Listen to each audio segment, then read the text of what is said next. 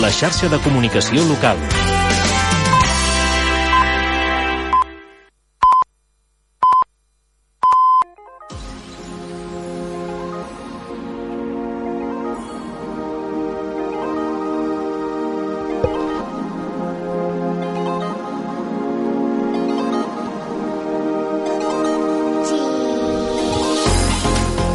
Benvinguts a Scenic Magazine. És dilluns 16 de gener i són les 3 de la tarda.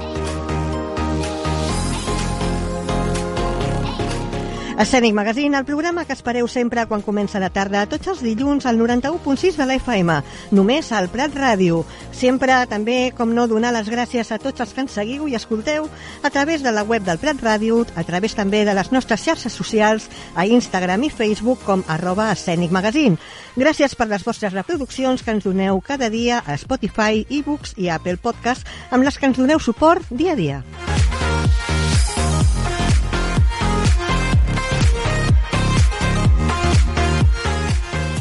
Tot preparat, no desconnecteu ni un minut perquè comença l'escènic d'avui.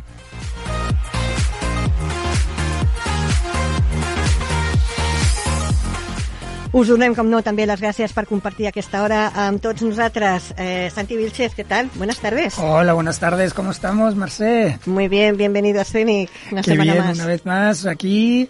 Y hoy vamos a hablar de algo muy interesante. Sí, bueno, mucho. Yo a es los amantes de la cultura, sí. Por supuesto.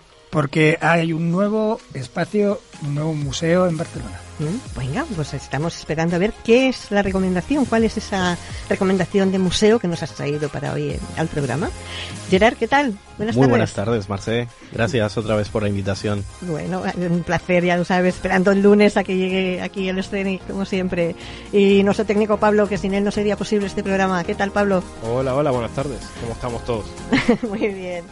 Doncs eh, ja sabeu que podeu contactar amb nosaltres i enviar-vos eh, també les nostres eh, propostes i consultes culturals al correu electrònic info arroba programascènic.com i també ho podeu fer també a través del nostre Instagram i del nostre Facebook com arroba programascènic. I ara, bueno, m'haig d'aturar perquè vull donar la benvinguda al nostre convidat d'avui, que és ni més ni menys que Víctor Parrado. Muy buenas tardes, ¿cómo estamos? Muy bien, Víctor. Qué ganas tenía ya de que me invitaras al programa, ¿eh? O sea, te hacías de rogar.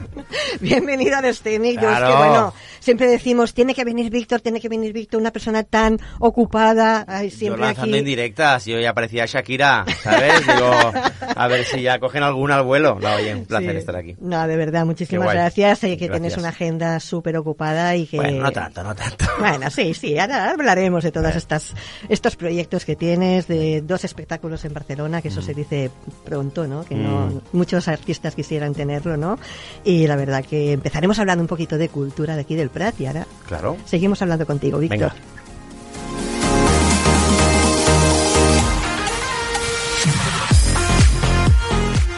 I ara sí, comencem parlant de l'agenda cultural de la nostra ciutat. Comença la secció de notícies culturals del Prat en 3 minuts.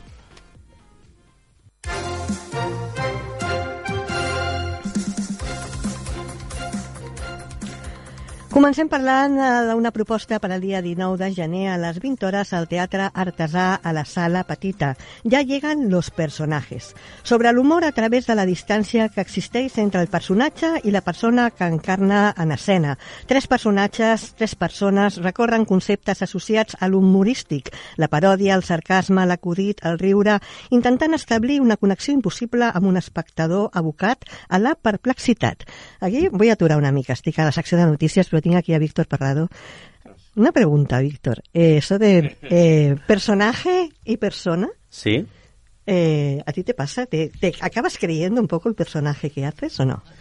Pues fíjate, yo creo que eh, en mi caso había una evolución. Cuando empecé era más personaje y me he ido quitando ya máscaras. Hasta el punto ya, debe ser la crisis de los 40, que digo, fuera... Pero sí, supongo que te- depende del tipo de comedia que haces. Hay gente pues que está un personaje, ¿no? Y, y- y, claro, salirse de ahí luego es complicado porque la gente te compra ese personaje. En mi caso intento jugar a la naturalidad 100%. y, y me gusta mostrarme tal como soy. O sea que tú, el Víctor Parrado que vemos encima del escenario es el Víctor Parrado que podemos ver en un día a día. Sí, Eh, sí, sí, te diría un 90%, ¿eh? Sí, el- desde abajo supongo que se ve incluso, dice, hostia, el tío este es, es guapete así con los focos. Y cuando bajas dices, ay, eran los focos. Ese es el 10%. Es ¿no? el 10% que, que falla. Pero sí, sí, sí. Yo creo que tú me conoces y creo que lo Sí. que ves arriba es muy parecido a lo que ves abajo. Sí, totalmente. Bueno, O sea un que- poquito más puesta en escena, ¿no? Pero, pero no, al final no es un personaje. Es por el Yo smoking, creo- es por el smoking. Aunque la mona se vista de seda. Bueno, hablaremos, hablaremos de esa puesta en escena de Mm. espectáculos que tienes. Eh, Estamos hablando ahora justamente del peliculero, Sí. ¿no? Como no, ¿no? Cierto, cierto. Pero sí que es verdad que, que es, es Víctor Parrado en estado pudor. O sea, que sí que eres tú. Explicando unas historias muy personales también, ¿no? Entonces, Sí. eh, no son personajes, son vivencias, ¿no? Posiblemente. Es que si no, creo que tampoco llegas a la gente, ¿no? Al final, si no hay verdad, ¿no? Y al menos en mi caso, la verdad la, la vivo desde esa au- autenticidad, ¿no? De mostrarte y, y fallar y comerte una palabra y reírte y que sea todo, que sea todo natural. Y entonces la gente ríe contigo. Bueno, y yo creo que también lo bueno es que si gusta lo que tú haces, eh, lo que gusta es Víctor Parrado, no es el personaje, ¿no? Porque en el momento que dejas de ser un personaje, aquí, por ejemplo, en Barcelona, y podemos decirlo, creo yo, eh, hay, por ejemplo, si hablamos de magia, podemos hablar del McLary, ¿no? Por ejemplo, Mm, McLary, eh, fuera del escenario, es tipo de persona Mm. y luego tiene el personaje del McLary que es algo totalmente distinto a lo que es en la vida real. Entonces, claro, al final es eh, quién es quién, ¿no? Claro. Eh, es, es un poco diferente de, y difícil de, de identificar, ¿no? Entonces, si tú eres tú, fuera o dentro, al final lo que gusta es eh, Víctor Parrado. Sí, para bien o para mal. Yo en mi caso es algo que me ha ido bien, pero también es porque estoy cómodo. O sea, es que hacer de mí no me cuesta nada, ¿no? Lo que pasa es que también creo que encuentro en esa eh, vulnerabilidad que compartes, encuentro mi fortaleza.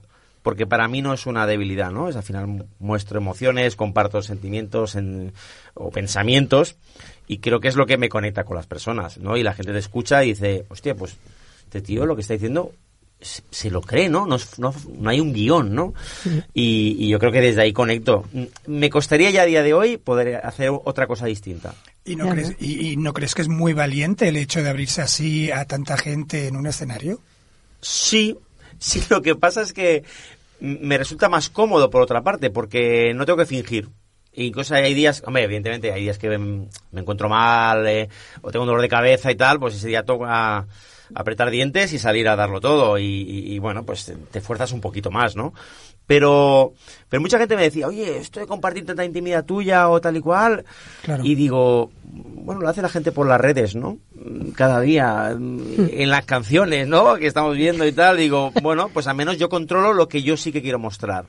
Y, dentro de un contexto, eh, en un espectáculo. Entonces, para mí está, no, no, le, ve- no le veo una, una parte mm, negativa. Creo que es un, creo que conecta con los miedos, las sombras, las luces de las personas.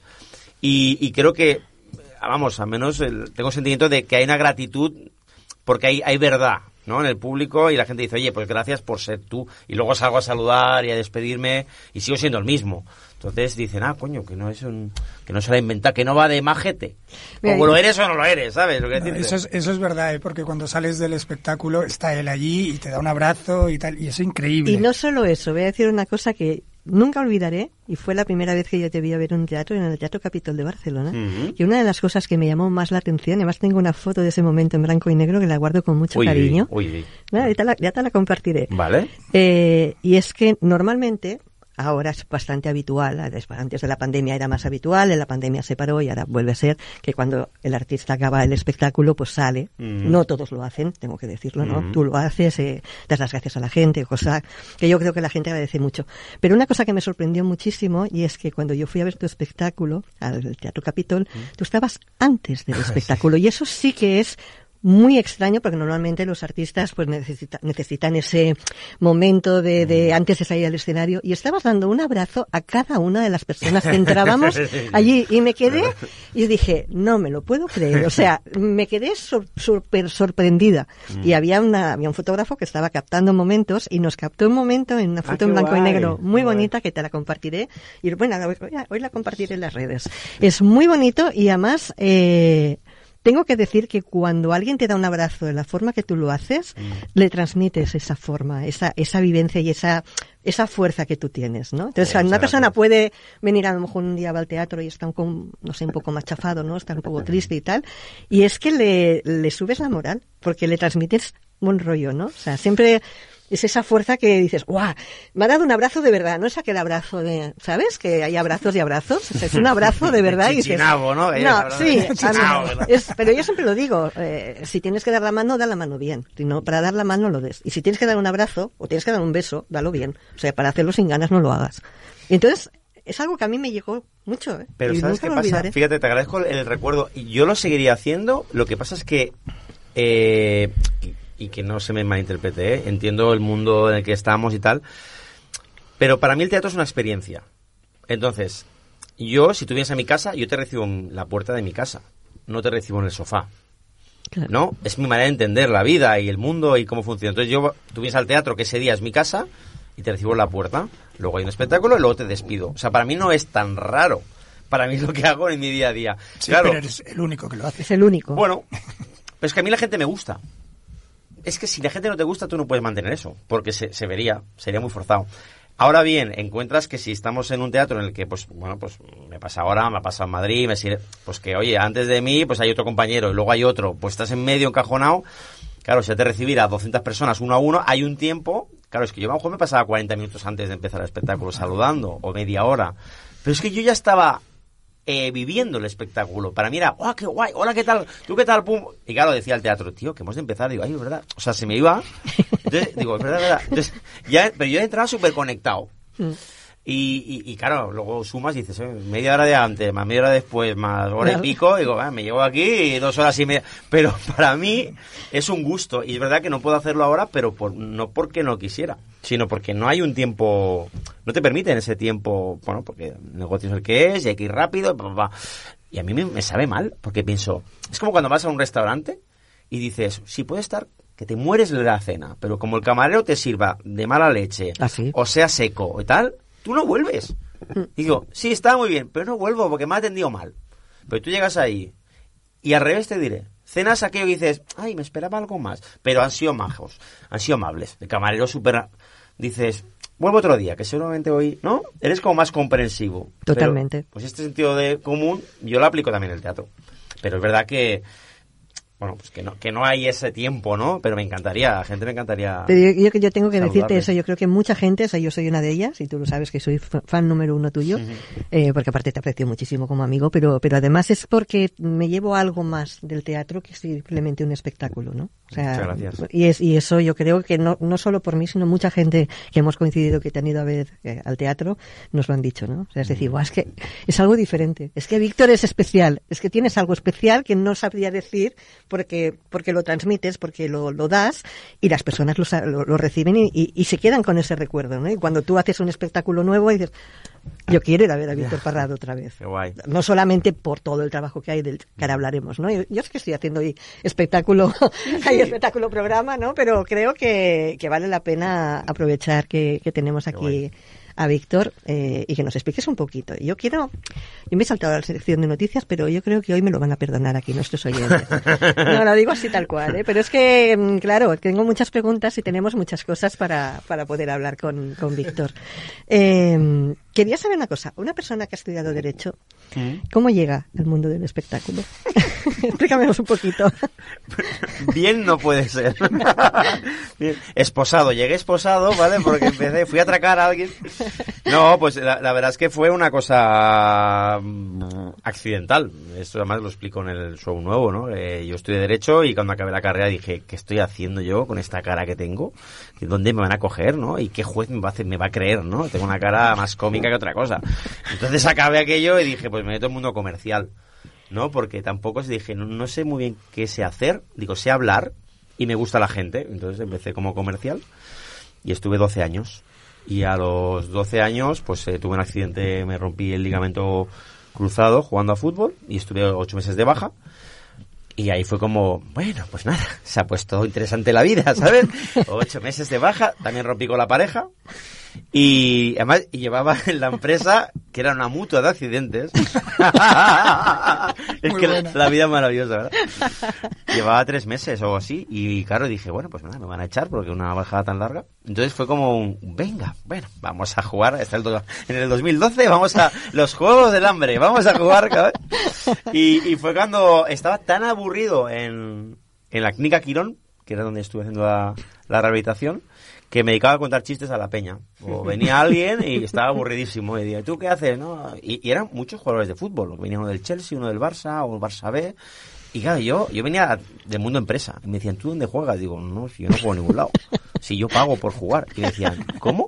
Y yo, ya, ya, tío, si hago ligas de empresas. Y ahí fue cuando, cuando me conecté con lo que más me gustaba, que era hacer reír. Pero realmente estudié Derecho como podría haber estudiado periodismo o tal igual. Es verdad que mi hermano mayor ha estudiado Derecho y era como... Tradición sí, familiar, ¿no? Estabas enfocado. estaba enfocado. Había un puntito de... Porque con 18 años no todo el mundo sabe, "Buah, voy a hacer esto, ¿no? Nadie. Yo, yo no tenía ni idea. Nadie, yo tampoco. Tu Claro. familia te decía, haz algo de provecho, ¿no? Bueno, mi padre, que- mi padre que para descanse decía, hijo, eh, económicas, derecho, algo que tenga salida, ¿no? Un clásico, ¿no? Y dije, pues voy a hacer derecho, yo qué sé. Y, y, y le salí torcido. Bueno, eso, eso nos pasa a muchos, ¿no? De- que Pero seguro que ahora tu padre está súper orgulloso de lo que haces. A ver. Yo creo que mi padre que me mira del cielo seguro que está orgulloso, es muy orgulloso, seguro. Vamos, eh, intento seguir su estela. Eh, y él, en la persona que he sentido... Además me decía una frase que no se me olvida, se me, deci- me decía, hijo, el camino es hacer siempre lo correcto. Y es una cosa que Muy siempre se me sí. decía, hijo, haz lo correcto, ese es el camino. Y es verdad, cuando tengo a veces dudas de, oye, ¿qué hago tal? Cualquier decisión que tengas de tomar, ¿eh? ¿No? O sea, que- luego podemos entrar en debatir qué es lo correcto por cada, Bueno. cada uno, pero hay un sentir, Lo que tú creas tu que moral, es tu correcto ética, como mínimo. tu, ¿no? tus valores. Qué bonita, me gusta esta frase. ¿eh? Sí. Y además creo que tiene muchísimo sentido, porque bajo tu punto de vista, si tú haces lo que tú crees que es correcto, estás haciéndolo bien. Sí, y no te puedes culpar, ¿no? No te puedes culpar, claro. No, al final es... Pero creo que todos tenemos una brújula interior que te dice, esto es correcto, esto no. Lo sabemos. Hay, hay algo, ¿no? Hay un Totalmente. sistema de creencias y, y, y eso me decía mi padre. Entonces, fíjate, yo pienso que mi padre, pues pues eso. eh, vamos, me gustaría pensar que, que está orgulloso, ¿no? Y, y, y sigue un poco ahí su, su estela, la de mi padre, la de mi madre, claro. Oye, eh, hablando, monologuista reconocido con dos espectáculos de los cuales hablaremos ahora. Pero yo te quería preguntar, ¿los monólogos, monologuistas, monólogos están ahora como mucho de moda? ¿Qué, qué- por qué crees que gustan tanto los monólogos? Porque son necesarios. Pero yo creo que es el humor, ¿eh? en general. Ya no solo el, formato monólogo se consume rápido. Creo que estamos evolucionando hacia otra cosa. No sé muy bien qué es, pero las redes sociales lo están todo acelerando, viralizando. Ahora todo el mundo es TikToker, YouTuber, streamer, influencer. Todo acaba er, eres eso, ¿no? ¿Qué eres? ¿Soy stalkers o friskers? ¿Vale? Pues, pues vale, ¿qué haces? No sé, hago hum- humorer. Vale, pues haz humorer. Bueno, pues... Pero no lo veo mal porque creo que el humor, o sea, es que claro, lo que decía, ¿no? No somos conscientes de, lo que hemos vivido, ¿no? O sea, estamos sobreviviendo, aún estamos con secuelas de salud mental después de la pandemia, de los dos años de paliza que llevamos. Entonces el humor, como la música, como otras, ¿no? Otros artes, pues no- nos han salvado. Y creo que la gente quiere reír. Que yo no conozco a nadie que diga, no, es que yo prefiero ser un, ¿no? Sí, sí, dinos, dinos. Aprovechando esta conversación, yo Sí, quería interrumpir para hacerte una pregunta, Víctor. Y- y hablando a propósito de hacer reír, ¿qué es lo que te hace reír a ti? a mí, a mí la actual, o sea, lo que es, yo soy muy observador. Entonces, a mí la actualidad, a mí me gusta salir como con palomitas a decir, bueno, a ver hoy qué tiene la vida para nosotros. Y entonces yo me doy cuenta que la realidad supera la ficción. Y como todo lo veo mucho en formato coña, le, le resto importancia. A mí me hace reír algunos amigos míos que son muy graciosos, que siempre son, son, muy irónicos, y luego lo absurdo, o sea, lo absurdo del ser humano. Y, y las redes es como un ventanal enorme donde ves lo, lo absurdo, ¿no? Todo el rato decir, ¿en serio? O sea, ¿en serio esta persona ha hecho esto? ¿O ¿En serio está subido esta foto? ¿En se- Y digo, wow, tío, pero no lo juzgo, ¿eh? Desde que está mal o bien. Es que me hace gracia, digo, joder, hay que estar mal de la castaña, pero, pero el cachondeo, digo, ¿en serio? Depende de las, de las publicaciones que veas. Publicaciones. claro, Me he hecho un selfie y digo, pero estás en la- al lado de un precipicio. ¿En serio, tío? Para conseguir cuatro likes. Entonces pienso, joder, ¿cuándo llega el meteorito? ¿Sabes, tío? ¿Eh? ¿Cuándo nos envían al carajo empezamos de cero? Porque el ser humano se está yendo al carajo. Entonces me hace mucha gracia la condición humana que en sí misma es, es- es- somos muy complejos y a la vez somos como muy simples. Hay un poco de, de todo, ¿no? Y me hace mucha gracia. Entonces, por eso lo enlazo con lo que decía Marcel. Yo creo que por eso los monologuistas que recogen esos retales de la vida y de la realidad y le damos nada, la puntita y pum, y te lo lanzo. Y tú te estás riendo de cosas que están pasando. Sí. Incluso hasta de nosotros mismos, ¿no? Los- Sí, sí. Sacas material para, para los monólogos. Mira, yo, hay muchas veces que a mí me entra la risa en el espectáculo porque yo estoy pensando, ¿qué coño, qué coño estoy diciendo yo? O sea, yo ahora mismo le he dicho algo a alguien, o estoy haciendo algo, o se me ha ido la olla y he soltado no sé qué, y yo mismo, como que me salgo de mí, me estoy, y digo, Víctor, tío, se está yendo la pelota. Entonces me empiezo a reír porque yo también cometo muchos errores y en directo es- eso es muy gracioso. Entonces creo que reírse es súper sano, pero reírse uno mismo es necesario. Hombre, yo, yo, por ejemplo, que he ido a ver todos tus espectáculos, eh, eres, eh, aparte de tener, obviamente, toda la estructura del espectáculo con- hecha con muchísima profesionalidad, pero tú improvisas mucho. O sea, tú juegas muchísimo, tienes una capacidad de retención de memoria brutal porque te acuerdas de cada una, interactúas mucho con el público, te acuerdas de los nombres de las personas y eso al que le llega, dices, wow. Me ha llamado por mi nombre y hace una hora que me ha nombrado y se acuerda que yo me llamo, o sea, esto no lo hace, no lo hace nadie más que tú, ¿no? Y eso, yo creo que son estos sellos que al final la gente se lleva, ¿no? Y tú improvisas muchísimo. Sí. Eh, y yo, eh, y es verdad, ¿no? Entonces, cuando tú dices algo, por ejemplo, que ves que no podías decir o que se te está yendo de las manos, ¿qué haces? Es que lo, lo, lo normalizo porque, porque me doy permiso para soltar, entiéndeme, dentro de, o sea, o sea, alguien me dice algo y yo que sé, otro día, por ejemplo, me pasó en el teatro que me, di- me diga una persona, ¿cuántos gatos tienes? Y me dice, uff, no sabría decirte, claro, ya la respuesta ya en sí misma es surrealista, ¿no? De qué significan, o sea, y digo, y claro, me vienen mil respuestas a la cabeza que darle, entonces selecciono las que son más, ¿no? Como aparentemente más amables, pero entonces le dije, creo que fue algo y digo, pero que, que vives en un solar, o sea, los gatos van viniendo, o sea, empecé a montar una historia porque me, porque me viene una imagen mental de algo, ¿no? De repente me ha dicho, sí, pero yo creo que como lo dices desde el cariño, es muy... A mí no se me, no, no se me suele ofender la gente, porque ya hago, hago humor blanco y es muy respetuoso. No te estoy diciendo que es un chalado de no sé qué, no, o sea, los juegos del cariño de... Claro. ¿Sabes? Ah, eso sí, o el otro día me dice, me lo tío, me dice un tío.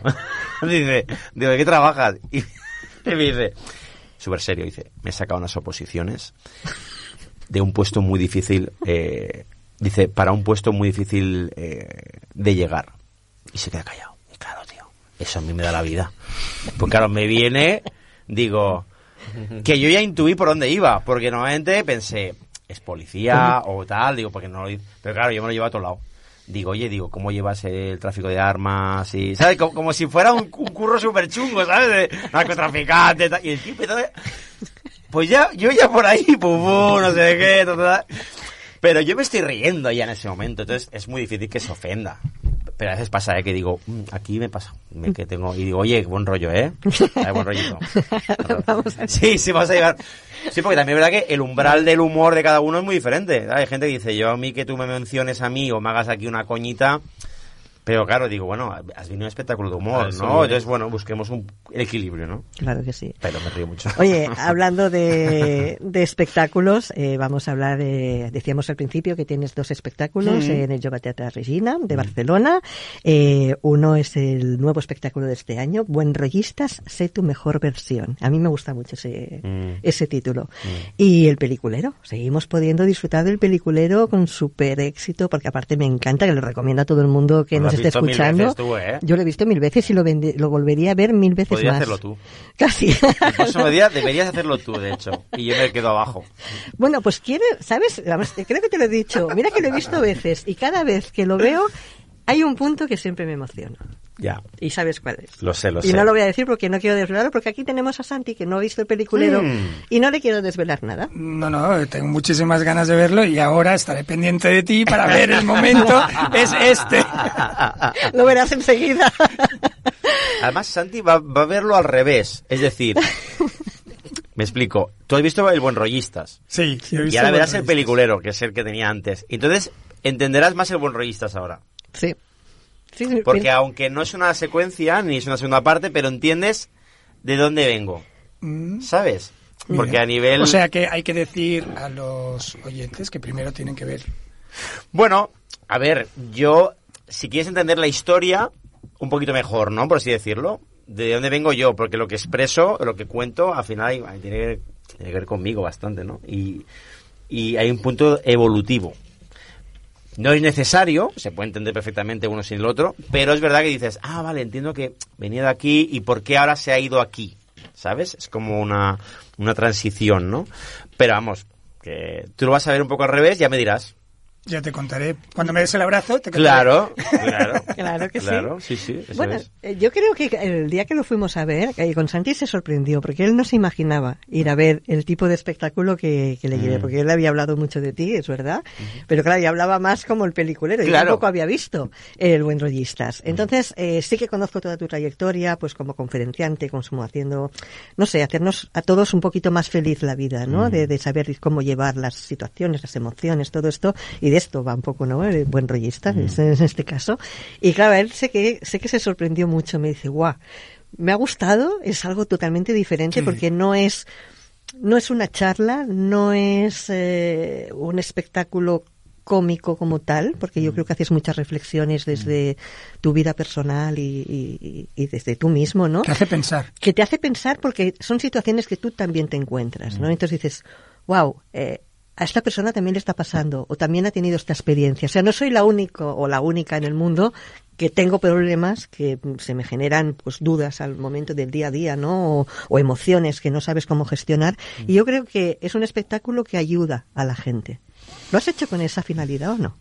Pues mira, primero agradezco vuestras palabras porque me reconforta saber la percepción que tenéis, ¿no? Eh, todos los artistas cuando sacamos algo nuevo hay un periodo primero de inseguridad total y eh, barra miedo de se me ha ido la pelota y creo que solo a mí me ha hecho gracia esta idea, ¿sabes? Y luego hay un tema de eh, sacas algo que está verde, por mucho que ya hayas practicado, trabajado antes, hasta que tú no tienes al público delante, una vez y otra vez y otra vez. Eso empieza luego un trabajo muy artesanal de ir madurando y tal. Ya no solo chistes, que para mí es casi lo de menos. Es eh, las transiciones, los ritmos, el mensaje, que quede todo. Pueden pasar meses. De hecho, película pasaron casi siete meses hasta que dije, bueno, ahora empieza a estar como me gusta. Siete meses. Haciendo cuatro funciones a la semana, ¿eh? Que hacía entonces. Claro, entonces es decir, y este, pues claro, lleva muy poquito. Pero sí que es verdad que me reconforta pensar eso y, y, y yo tenía escrito este espectáculo antes de la pandemia. Entra la pandemia y nos cambia la vida a todos. Al menos nos paró. Nos paró. Y en mi caso, cuando vuelvo a la pandemia y se plantea la posibilidad de volver a Barcelona y hacer algo, yo leí el guion y dije, es que ya no soy ese. Entonces, volviendo al tema de la, autenticidad, dije, yo no quiero hacer algo. Mira, tengo más, bueno, más o menos, está escrito, más o menos. No, no, no, porque sé que se me va a notar. Entonces reescribí el guion. El 90% está reescrito, 80, 90%. Reescribí todo desde otro sitio. Entonces, tampo- y porque yo me daba cuenta que antes sí que tenía esa cosa de quiero, yo- entiéndeme, ¿eh? quiero que la gente salga. No, no, no, ahora es como, no, no quiero que la gente haga nada. Quiero que la gente venga y se lleve lo que considere necesario o que le guste o no le guste o que me lleva una idea, perfecto, no me lleva nada, me he reído, perfecto, me- todo está bien, porque entonces la expectativa está en otro sitio. Y me daba cuenta que antes mis espectáculos también, y supongo que habláis con muchos artistas, y pasará, es, hago humor, han de reír, hago reflexivo, han de reflexionar, hago baile, han de- o, o no, y no pasa nada, porque porque si no estoy poniendo la expectativa y sobre todo la valía del espectáculo en manos de todo el mundo, y eso es un error. Claro. Porque entonces estás todo el rato en la frustración. Y entonces yo quería decir, oye, yo voy a compartir lo que a mí me ha ido bien. Y lo que yo he aprendido, y etcétera. ¿Que te va bien? Maravilloso. ¿Que no? Bueno, pues ha sido una hora y media de tu vida que has invertido en mí. ¿No? Claro. Y no es tan grave. ¿Sabes? No pasa nada. No, porque a veces le damos una- un peso a todo y ya está. Oye, yo solo quería reírme y además me llevo esto. Maravilloso. No, yo, papo, y hay gente que me dice, me río más con el anterior, me río más con este. Digo, claro, cada uno tiene una opinión y todas son válidas. Por porque yo no puedo controlar tu expectativa. Claro, Santi no ha visto Claro. peliculero, entonces él viene, a- viene de cero a ver el buen rollistas y dice, ah, yo pensaba que era un monólogo y de repente me lleva algo más, ah, pues más uno. Y luego digo, hombre, pues entonces voy a ver el peliculero que será ese rollo. Y te cuentas otra cosa y dices, ah, pero me gustó más el otro. Claro, a lo mejor tu expectativa ya ha crecido y no estoy y no llego a esa expectativa. Bueno, pero es tu expectativa. Luego tengo una expectativa alta, ¿eh? Supera de la presión a tope, ¿sabes? Ahora.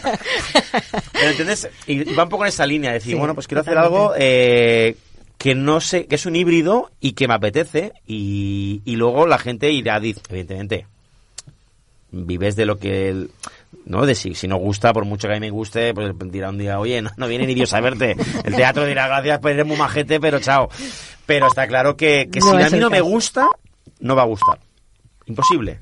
Y entonces eh, empecé por mí Bueno, es que yo pienso que tú tienes que estar satisfecho de lo que haces porque es lo que transmites al final.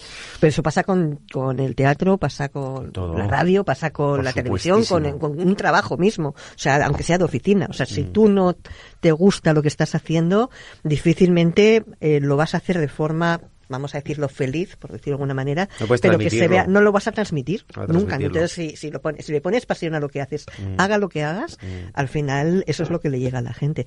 Oye, yo te quería hacer una pregunta, no sé si me la puedes contestar. Uy. ¿Tú crees eh, cuáles son las claves para hacer que la gente sea más, que seamos más felices? ¿Tienes algún secreto, algo que sí, ahora que no nos oye nadie? No podías preguntarle nada más difícil. Bueno, yo es que sabes que sigo... hay una lámpara de Aladino que si la frotas Cada cual, cada cual es un mundo. No, pero sí, sí- que hay una cosa que a mí me ha ido bien eh, y que, aparte de mi entorno, todo el mundo tiene amigos, amigas que pasan un momento malo, que están en un momento difícil, tal, ¿no? Y a mí me dicen, ay, parrado, tú, tal, no sé qué, pam. Y yo siempre digo, mira, yo no soy nadie para darte consejo porque no soy tú, no soy, no sé cómo piensas, cómo sientes y tal. Ahora bien, a mí lo que me ha ido bien es la conciencia, es decir, tomar conciencia. Y eso pasa por un autoconocimiento. O sea, pasar la ITV que digo yo de uno, ¿no? ¿Cómo estoy? ¿Cuáles son mis miedos? ¿Cuáles son mis carencias? ¿Cuáles son mis fortalezas? ¿Cómo puedo trabajar eso? Es decir, tú vas al gimnasio y hace, te hacen, hay que hacer tres series de 15, de no sé qué, da, da, da, y vas allí y el bíceps lo tienes maravilloso. Pero tú tienes un problema y no tenemos herramientas personales. No hay herramientas. Eh, ¿Y cómo supero un duelo? ¿Y una ruptura? ¿Y un despido? ¿Y una enfermedad? ¿Y cómo gestiono un... O sea, ¿qué hago? ¿Cómo lo hago? Entonces, nos sedamos hoy en día en las redes, en el deporte, en eh, los hobbies, o no, voy a hacer cada día Iron Man, por... bueno, ya, pero estás mal, por mucho que vayas a correr, cuando vienes a casa, sí, tienes una mejor sensación corporal, pero estás mal. Entonces, si no hay un, no hay una, no, hay un, diagnóstico previo tuyo, no puedes hacer nada. Entonces, lo primero que yo diría es, permítete sentir, ¿no? ¿Cómo estoy? Y no pasa nada. Oye, pues estoy mal. No estoy bien con la pareja, con mi trabajo, no estoy bien conmigo mismo, no me encuentro.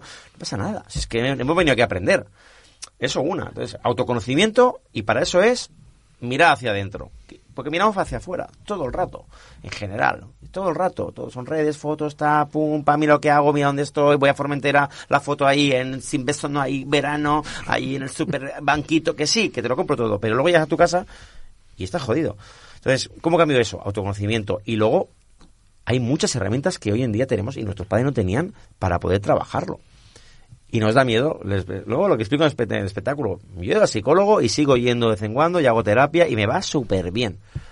Porque tú te rompes la pierna, ¿no? Claro. Y tú no dices, bueno, el tiempo ya lo pondrá en su sitio. No, tú te rompes la pierna y vas a un traumatólogo. Claro, Y te mandará a terapia. Claro. Claro.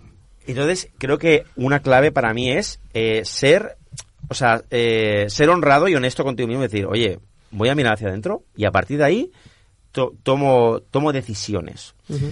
Pero nos cuesta tomar decisiones. Nos cuesta lo de la microdecisión, nos cuesta. Porque cuesta. hay miedos, porque no sé dónde me lleva esto, pero aquello. Y haces, ya, pero ¿cuál es la otra opción? ¿Quedarte donde estás? Bueno, pues suerte, yo no quiero estar ahí.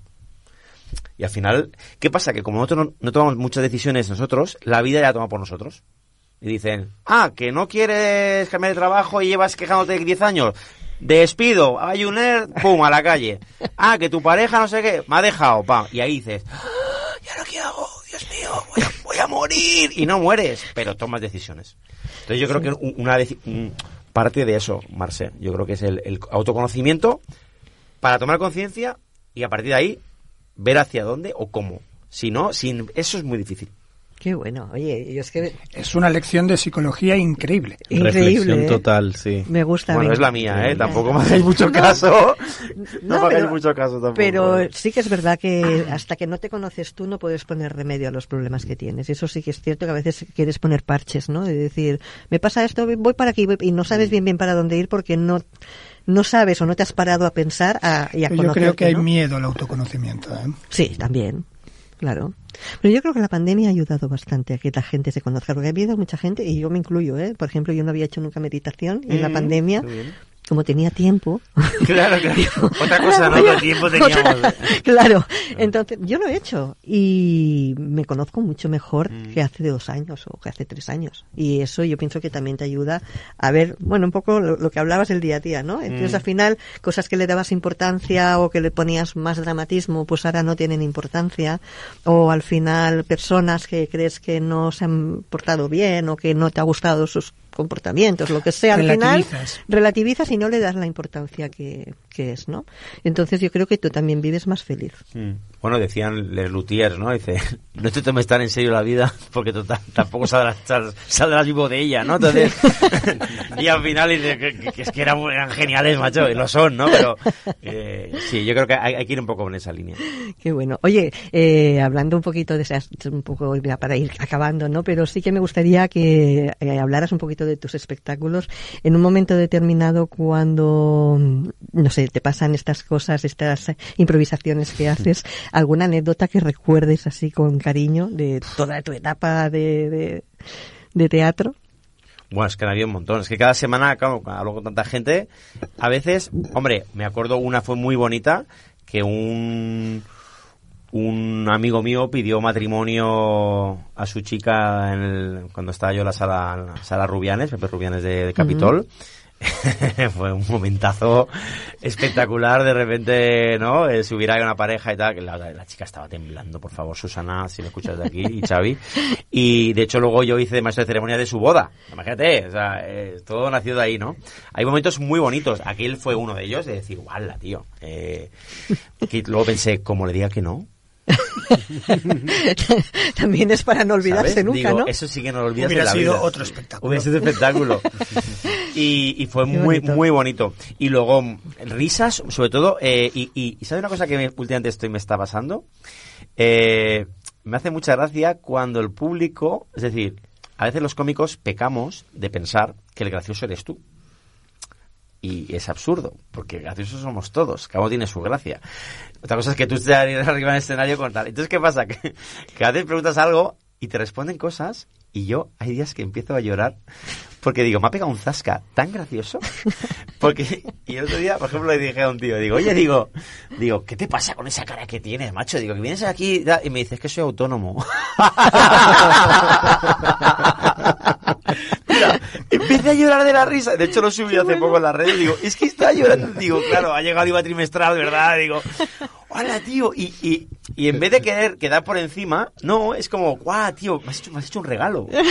Abrazo esto Esto, esto me lo guardo, ¿no? y mejora el show, porque es súper gracioso. Entonces la gente Y espontáneo. es espontáneo y se sienten libres de poder decir cosas. Entonces yo creo que ha pasado muchas anécdotas y por suerte ojalá sigan, pero la gente es muy natural y lloro de la risa. O sea, Qué bueno. es maravilloso.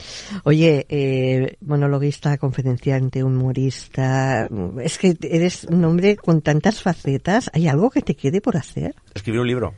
Escribir un libro. Sí. ¿Veremos libro de Víctor Parrado? A ver, Venga, va, primicia. soy o sea eh, tengo mucho respeto al- mundo evidentemente porque ser escritor es otra cosa eh, y, y yo no me gusta hacer mis reflexiones y escribir mis cosas en las redes y tal pero sí que es algo que dices why not oye ¿por qué no? Todo el mundo empieza por algo, ¿no? Pues oye, me quiero empezar a formar también y tal y cual, y escribir un libro, ¿por qué no? Me gustaría, ¿no? Aquello que dice, no, planta un árbol, ten un crío, ¿no? Yo como el crío tengo claro que no. Y el árbol... El árbol sí. El árbol, el árbol siempre estoy a tiempo. Creo que planteé hace tiempo, pero no sé dónde lo dejé, no, ya no me acuerdo. Pero el libro, y sí, me gustaría escribir un libro y me gustaría también dar, dar clases a nuevos cómicos, Qué bueno. pero desde un punto de vista emocional. No solo de Bueno. técnica de escritura y demás, sino de cómo gestionar un público, cómo gestionar un mal día, cómo gestionar un, ¿no? Wow. Una dificultad, que te- porque claro, encima del escenario pasan mil cosas y Claro. somos personas. ¿Cómo gestionas cuando te encuentras mal o tienes una mala noticia y ya te salía a actuar? ¿Desde dónde, a- a- ¿no? ¿Desde dónde le hablas? ¿Desde qué emoción le hablas a la gente? ¿No? Y, y cómo conectas con el público. Al final es un tema de conexión, no de chiste. Es de conexión. Y entonces es una cosa que me gustaría poder compartir. Pues no te faltarán alumnos, ¿eh? No. Porque es un tema muy interesante para muchas facetas. Ya no solamente estamos hablando de lo que pueden ser actores o tal, es que comerciales mismos o gente que, que tiene que dar la cara, relaciones públicas. Todos es- todas estas enseñanzas son muy, muy interesantes y útiles. Bueno, pues mira, a lo mejor sí. Yo, yo, hombre, yo voy con su, eh, me genera respeto porque al final yo es como de, yo soy, tú me conoces, yo soy en eso muy como muy, oye, yo comparto lo que sé, pero que no voy de nada, ¿no? Ni aleccionando. Pero sí que es verdad que la experiencia te da, bueno, pues son muchas tablas también ya muchos años. Y nos pasa que vais a un sitio, ¿sabes? Da igual, ¿eh? Cafete Antes hemos ido a una cafetería, ¿no? Y tú entras, y no es lo mismo que te digan, muy buenas, caballero, ¿qué le pongo? ¿Cómo estás? Oye, Marcel, como quieras, tu cafetito. Joder, te alegra el día, tío. Sí. Y luego vas a otro sitio, dime, hola, ¿qué quieres? Tal, que te está perdonando la vida y dices, por favor, estás delante, estás de cara al público, ¿no? Entonces, Sí. la gestión emocional creo que es muy guay. Y creo que los cómicos y las cómicas del futuro, eh, me gustaría también que tuvieran, ¿no? Me, me encantaría, ¿eh? Poder compartir con ellos esa cosa de gestionar emocionalmente eh, al público porque sin conexión es difícil. Hombre, yo iba a preguntar nuevos proyectos, pero ya nos has dicho el libro y nos hacemos todo esto eh, de, de- de hacer la formación de, de- los eh, futuros humoristas, ¿no? Sí. Eh, oye, recuérdanos, ya para finalizar, horarios, eh, qué espectáculos tienes en cartel y cuándo podemos ir a verte. Vi- Vivo en el teatro. Cojo, llego el, viernes, cojo una quechua y me pongo ahí a dormir hasta el viernes, hasta, hasta el lunes. Pues mira, estoy todos los viernes a las 8 al Jova Teatre Regina de Barcelona con el Buen Rollistas. Y el mismo teatro, ¿vale? Si te quedas ya a dormir, que yo estaré allí durmiendo. El sábado eh, me puedes ver con eh, el peliculero a las diez y media, también en el Jova Teatre Regina. Así que estoy ahí viernes y sábado. Víctor Parrado, un, par- un placer. Oh, a mi hijo. Me lo he pasado súper bien. Llevaría guay. aquí un matinal solamente hablando con Víctor porque la verdad que es, es una persona encantadora y aparte, Gracias. bueno, pues es eso, ¿no? Que, que siempre te llevas algo más cuando se habla contigo. O sea que Un abrazo como gracias. mínimo. Un abrazo como mínimo. Es. Muchas gracias. Muchas gracias. No te vayas que seguimos con Me quedo, me quedo, me quedo. Quédate aquí con nosotros.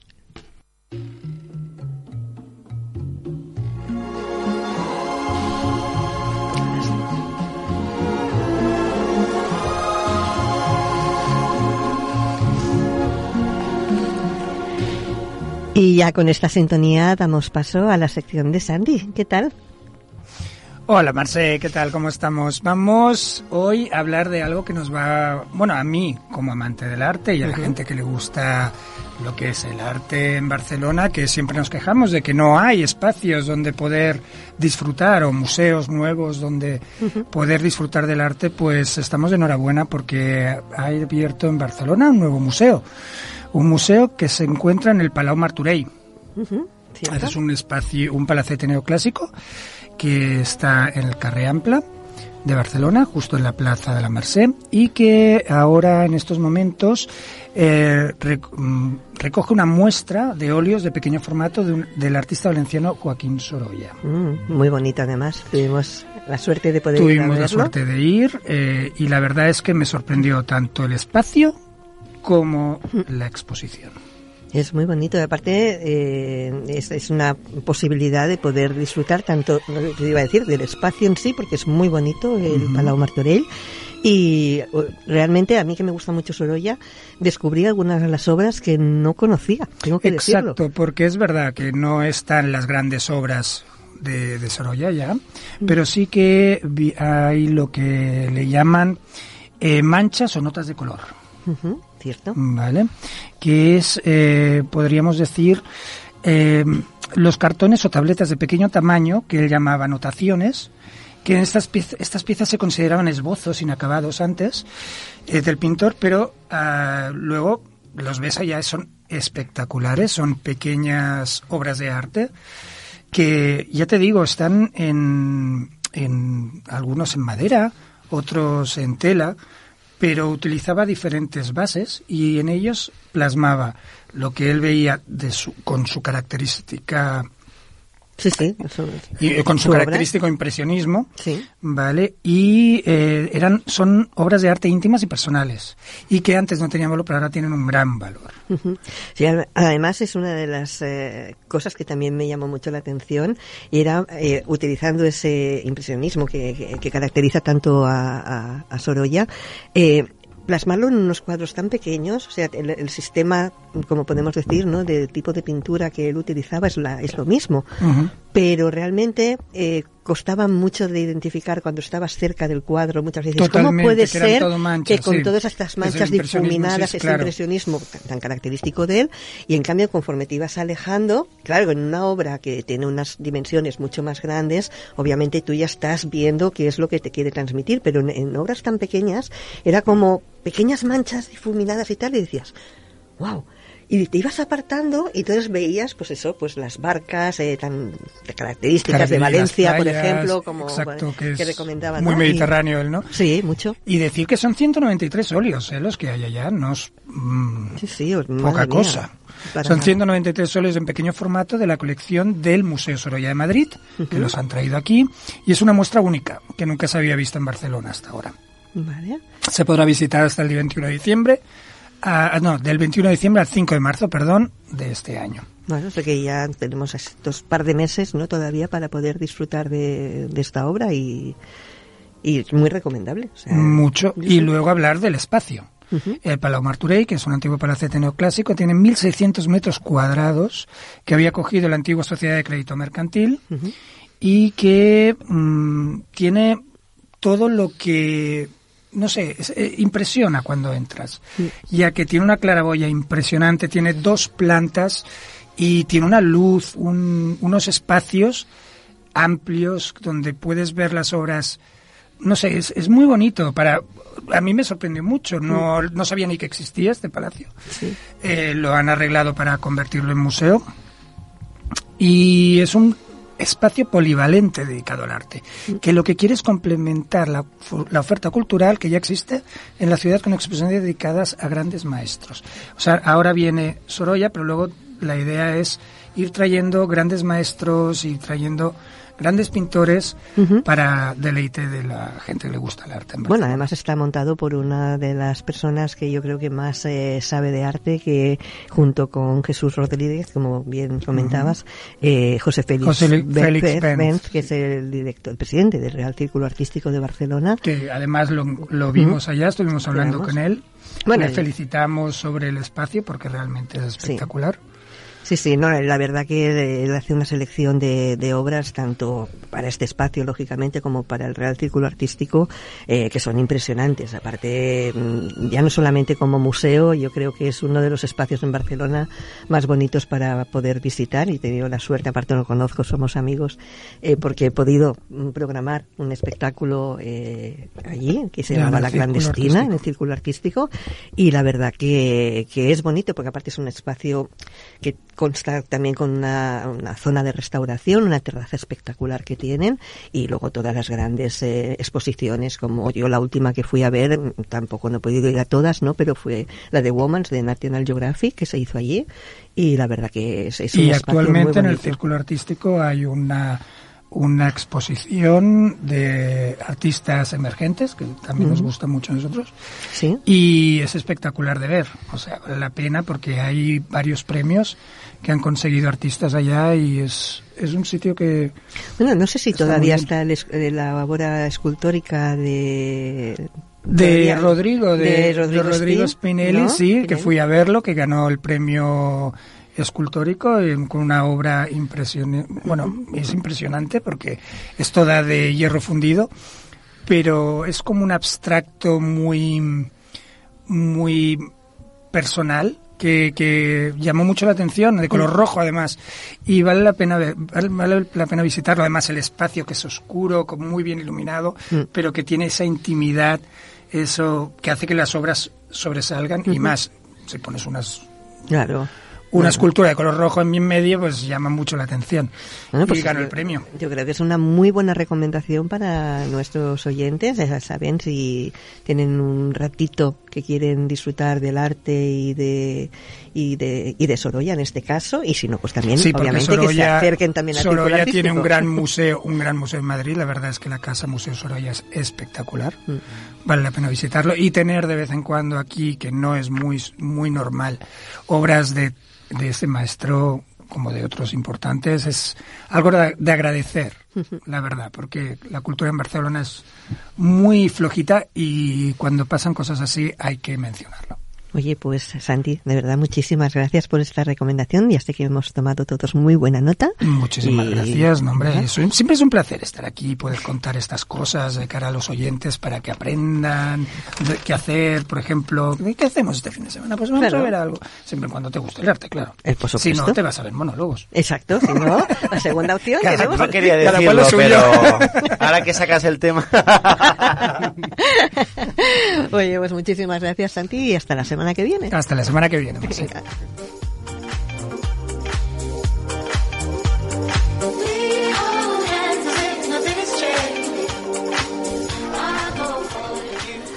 Bueno, las sintonías son algo que identifican mucho a nuestros colaboradores y ahora ha llegado la de Gerard, ¿cómo no? ¿Qué tal? Marce, muy buenas tardes. Contento otra vez de estar aquí con vosotros y quiero dar un saludo a todos los que nos siguen, eh, los que nos están escuchando ahora el programa y un feliz año también. Muchas gracias. Bueno, yo estoy deseando escuchar tu sección porque he visto un poquito aquí en el guion de lo que ibas a hablar y me tienes de verdad, pero vamos súper preocupada, ¿eh? te, te lo tengo que decir. Hoy me No, preocupas. No, bueno, tampoco hay que alarmarse por, porque simplemente son consejos, ¿no? Son como recomendaciones y eh, particularmente mi punto de vista personal. Vale. Entonces, sí, te- eh, hace unos días he leído en un artículo en el, me parece, el diario español, de un eh, referente sobre la vida saludable. Además, es eh, tecnólogo alimentario y divulgador científico, que es un, una persona que sigo que se llama eh, Mario Sánchez, eh, explicando, bueno, él le, le entrevistan o le, le hacen ciertas preguntas sobre un, un tema que él estaba abordando en las redes sociales que es bastante interesante. Es el uso de eh, los utensilios de madera en la cocina. ¿Quién no tiene una tabla de cortar, un mortero, por ejemplo? Claro. o- Temazo, ¿eh? Ojo ahí, ¿eh? Sí, yo es que- Hay tema, ¿eh? Cubiertos. Sí, sí, sí, sí, sí. Yo tengo que decir que hoy me me has- siempre me sorprende Gerard porque siempre hace unas recomendaciones fantásticas, pero es que hoy me ha sorprendido muchísimo. Entonces, bueno, simplemente quería compartir con vosotros el eh, e- este no sé si podemos poner el, el reel, aunque sea el audio, porque él lo explica muy bien en su, en Sí, su red social. por y luego, si queréis, os dejo también el usuario para que lo sigan. Vale, Entonces, perfecto. lo eh, cuando me diga Pablo, Sí, podemos escuchar un poquito el breve fragmento que nos trae Gerard. Mejor no utilices madera en tu cocina. Este es mi consejo con la seguridad alimentaria en la mano, ya que la madera es un material poroso, eso quiere decir que tiene pequeños agujeritos en su interior que absorben con facilidad los jugos de los alimentos y la suciedad en general. Esto provoca que su limpieza sea mucho más complicada que la de otros materiales. Por eso al fregar es muy difícil llegar a todos esos huequecillos y que la suciedad desaparezca por completo. Es un lugar perfecto para que las bacterias patógenas hagan sus maldades y se desarrollen sin ningún tipo de cortapisa. Ay Mario, pero ¿cómo me asustas así? Llevo toda la vida cortando cosas en una tabla de madera, ¿me voy a morir? ¿Me va a pasar algo? No, cálmate, no pasa nada. A pesar de estos consejos que os estoy dando, lo más importante es cómo utilices la tabla de madera y cómo la limpies, cómo la conserves al fin y al cabo. Así que lo más probable es que en tu casa, si lo haces todo bien, no te pase nada, independientemente del tipo de material. Lo más importante con una tabla, ya sea de madera o no, por favor, cuando tenga mil millones de grietas, asegúrate de cambiarla, porque eso si no va a tener más mugre que un sofá por detrás. Ahí sí que da igual si es de plástico o de madera. Si parece que la tabla se ha peleado con un oso polar, ¡ar! lo mejor será que la cambies por una nueva. Aún así, mi recomendación personal es que en casa utilicemos tablas de plástico por colores que nos permiten separar para cada uso y evitar esta contaminación cruzada. Nunca mezcles alimentos crudos como carne, pescado y en especial pollo con otros vegetales por ejemplo, que no vamos a cocinar, como el tomate para la ensalada. Si lo utilizas todo a la vez sin ningún tipo de conocimiento ni de higiene, lo más seguro es que te ganes una intoxicación alimentaria de campeonato. Bueno, muy interesante el audio que acabamos de escuchar. Sí, bueno, ya hemos escuchado que, por ejemplo, una de las características de la madera es que es un material poroso. Entonces, eh, claro, por ahí, eh, si cocinas o si cortas algo que mm, luego eh, se absorben los jugos, las grasas, todo por ahí, si no eh, lo lavas bien, pues claro que se acumulan todo este tipo de bacterias patógenas que tal comenta Martín. Me das un mal rollo cuando hablas de patógenos y tal. Anda que venimos, venimos de una época como para hablar de, ¿no? O sea, el fuete ahora no se puede cortar encima de la madera porque mueres al día siguiente, ¿no? Mm, hay, hay, Básica- básicamente. hay, hay cuidados también. Vale. Tampoco eh, vamos a ser radicales y vamos a quitar y apartar la madera de toda la cocina, Vale. porque eh, si hablamos de contaminación cruzada, pues ya te- no te hablo de la madera, sino que te hablo, por ejemplo, de la pica o, o dependiendo Claro. qué mm, eh, alimentos estés eh, utilizando. Mm. Y, eh, por ejemplo, lógicamente, si vas a cortar un, por ejemplo, un alimento en madera o, o en cualquier otra eh, superficie, al igual si cortas con el mismo cuchillo un tomate o una cebolla que quieres hacer para una ensalada, ahí estás eh, haciendo contaminación cruzada. Pero ya bueno, ya esto es otro tema. ¿Y cómo hay que limpiar los utensilios para que no ocurra eso? Cada vez que utilizas Claro. o- o, eh, con crudo o con cocido tienes que limpiarlo O los de alguna manera. No, no lo puedes tirar, pero eh, lo que sí es que, bueno, o los eh, lavas bien con agua y jabón. Hay gente que dice que lo meta en el, en el lavavajillas, pero mm, no es recomendable porque la, la madera tiende a inflarse. Y entonces, claro, hace un efecto también como una esponja. Claro, pero a mí me da más seguridad, mm, parece. Pero claro, lo puedes- Bueno, Lo pero si no el lo lavavajillas tú tienes limpio, porque Hombre, si tienes claro. lavavajillas es una Atención mierda. aquí, claro, lo, po- lo podéis lavar, pero luego es eh, el cómo, cómo tratas o cómo cuidas eh, tú esos utensilios. Eh, tienes que ponerlo, esperar que se sequen, ponerlos en un lugar ventilado. Es como que, claro, los tienes que cuidar más que a ti mismo casi. Yo creo que eh, eh, no lo veo, ¿eh? No lo, ve- no. y, el- no lo veo. y tirar también de artículos de plástico también es un poco relativo porque, por ejemplo, mm, tienes eh, que hacer un, un alimento en un sartén con teflón, no es lo más recomendable porque ¿qué le pasa al plástico con el calor? No, que se derrite. Y Claro. con uno de inox, vas, ¿qué, va, ¿qué le va a pasar al sartén de teflón? que la, que la rayas, tienes que comprarte otra. Entonces, Entonces es a un ver, dilema. O sea, o rayas el teflón o revienta el lavavajillas. No, porque la madera explota. Simplemente tener cuidado con eh, Bueno, el uso de. Una de recomendación estos es, eh, sería limpiar, obviamente, muy bien, muy bien todos esos utensilios que se están utilizando, pero bueno, O usar yo ya- microondas como yo. A mí lo que Exacto, siempre me habían otra opción, enseñado- ¿no? No lo que Mira, Pablo, ¿qué dice? A mí lo que siempre me habían enseñado con los utensilios de madera en la cocina es hervirlos luego, agua hirviendo luego.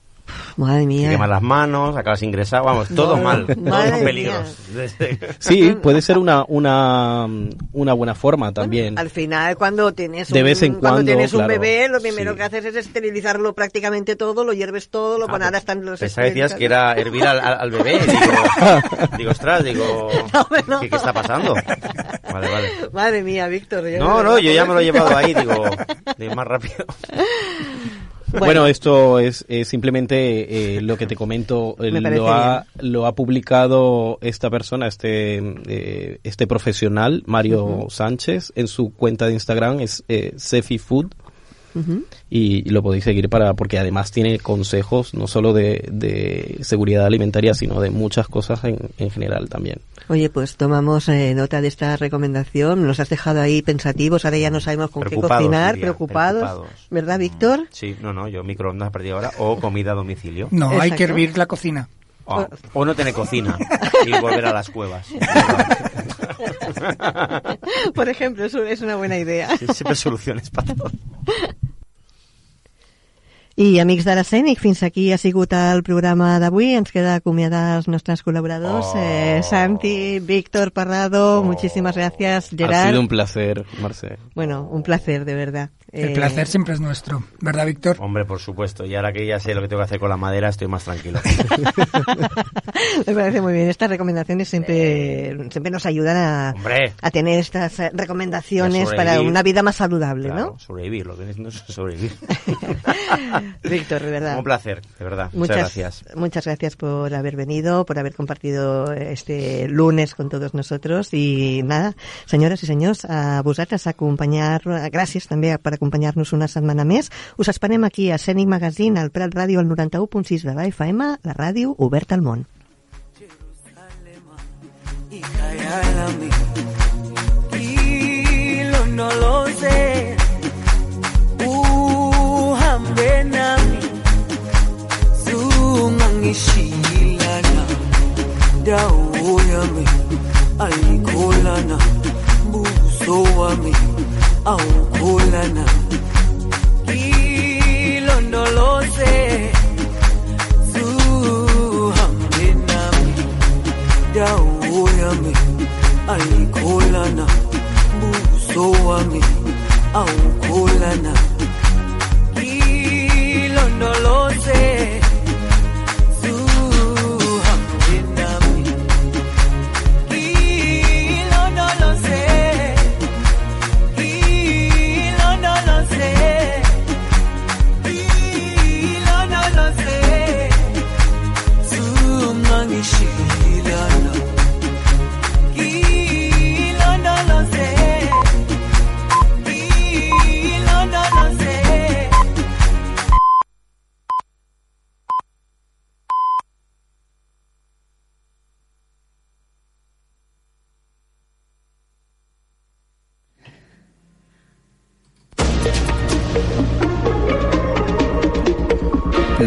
Notícies en xarxa.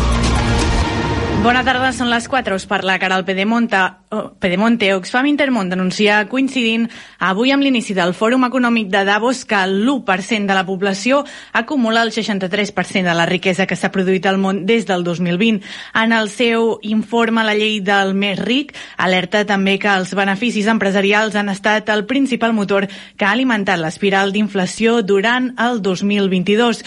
Només a Espanya la inflació perjudica un 26% més de les llars amb menys ingressos. L'ONG calcula que el 95%, el, el, les 95 grans empreses d'energia i alimentació més importants del món s'han beneficiat de la inflació fins al punt de duplicar beneficis durant l'any passat, xifrant els guanys en uns 306.000 milions d'euros que sobretot s'han repartit entre els seus accionistes. Raquel Checa, responsable de